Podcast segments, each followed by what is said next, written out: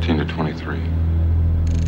Foi a 25 de junho de 1982 que estreou Blade Runner Perigo Iminente. Um filme realizado por Ridley Scott, um senhor que já passou dos 80 e que nos deu filmes como Alien, O Oitavo Passageiro, Cercados, Gladiador, Reino dos Céus, Thelma e Louise, Perdida em Marte e tantos, tantos outros filmes incríveis.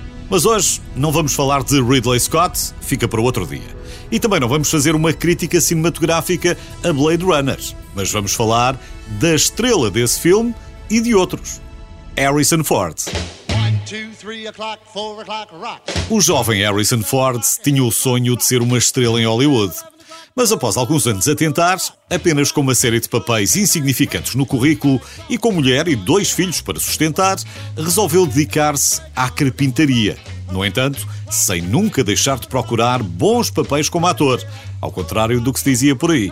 No fundo, o dinheiro que recebia como carpinteiro permitia-lhe, isso sim, ser mais seletivo nas suas escolhas. Diz que construiu praticamente sozinho a casa do seu primeiro rancho e ainda hoje é um carpinteiro habilidoso, mas agora é apenas um hobby.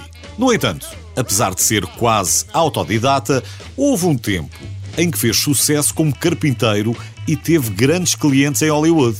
Um desses clientes era um produtor a quem Harrison Ford tinha construído uns armários. Quer tenha sido pelos armários ou pelo ar de malandro do jovem ator, o produtor recomendou a George Lucas, que andava à procura do novo elenco do que viria a ser o seu primeiro filme de sucesso, American Graffiti. Hey, man, but that can't be your car. It must be your mama's car. I'm sort of embarrassed to be this close to you. Porém, Harrison Ford ainda teve dúvidas. Primeiro, porque George Lucas ainda não era um realizador famoso. E segundo, porque só lhe queriam pagar 485 dólares por semana. E ele fazia mais do que isso como carpinteiro. Mas lá conversaram e acordaram que 500 dólares era um pagamento justo. Foi o princípio do sucesso de ambos em Hollywood.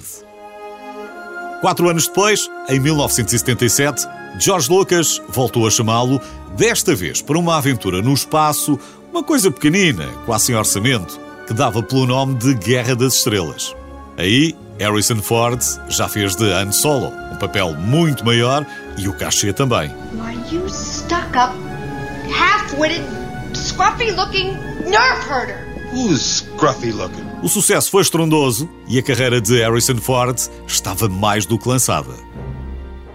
Como se isto não fosse suficiente, quatro anos depois, um amigo de George Lucas, um tal de Steven Spielberg, realizou Os Salteadores da Arca Perdida e chamou Harrison Ford para o papel do arqueólogo mais destemido de sempre, Indiana Jones.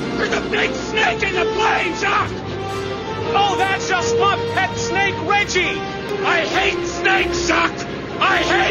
E como se isto ainda não fosse suficiente, logo a seguir, Ridley Scott convidou para fazer o papel de Deckard em Blade Runner.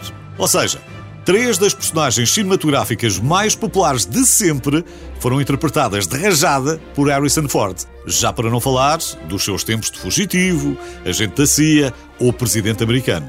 Quantos Oscars ganhou? Nenhum. Foi nomeado apenas uma vez para melhor ator pela representação na Testemunha, de 1985. Não que isso belisque o ego de Harrison Ford, que foi nomeado escuteiro vitalício pelos Escuteiros da América e que tem até um subgénero de formigas batizado em sua honra, em reconhecimento pelo trabalho de conservação da natureza que realizou ao longo dos anos. Para terminar, fique só com mais esta menção honrosa. Harrison Ford só começou a representar relativamente tarde, quando era um calouro no Ripon College, no Wisconsin. E apesar de não ter concluído o curso, saiu de lá com a fama de bom cantor depois de ter entrado na ópera dos Três Vintéis de Brest. Dizem que a sua versão de Mac the Knife era fantástica. Só é pena não existir nenhum registro.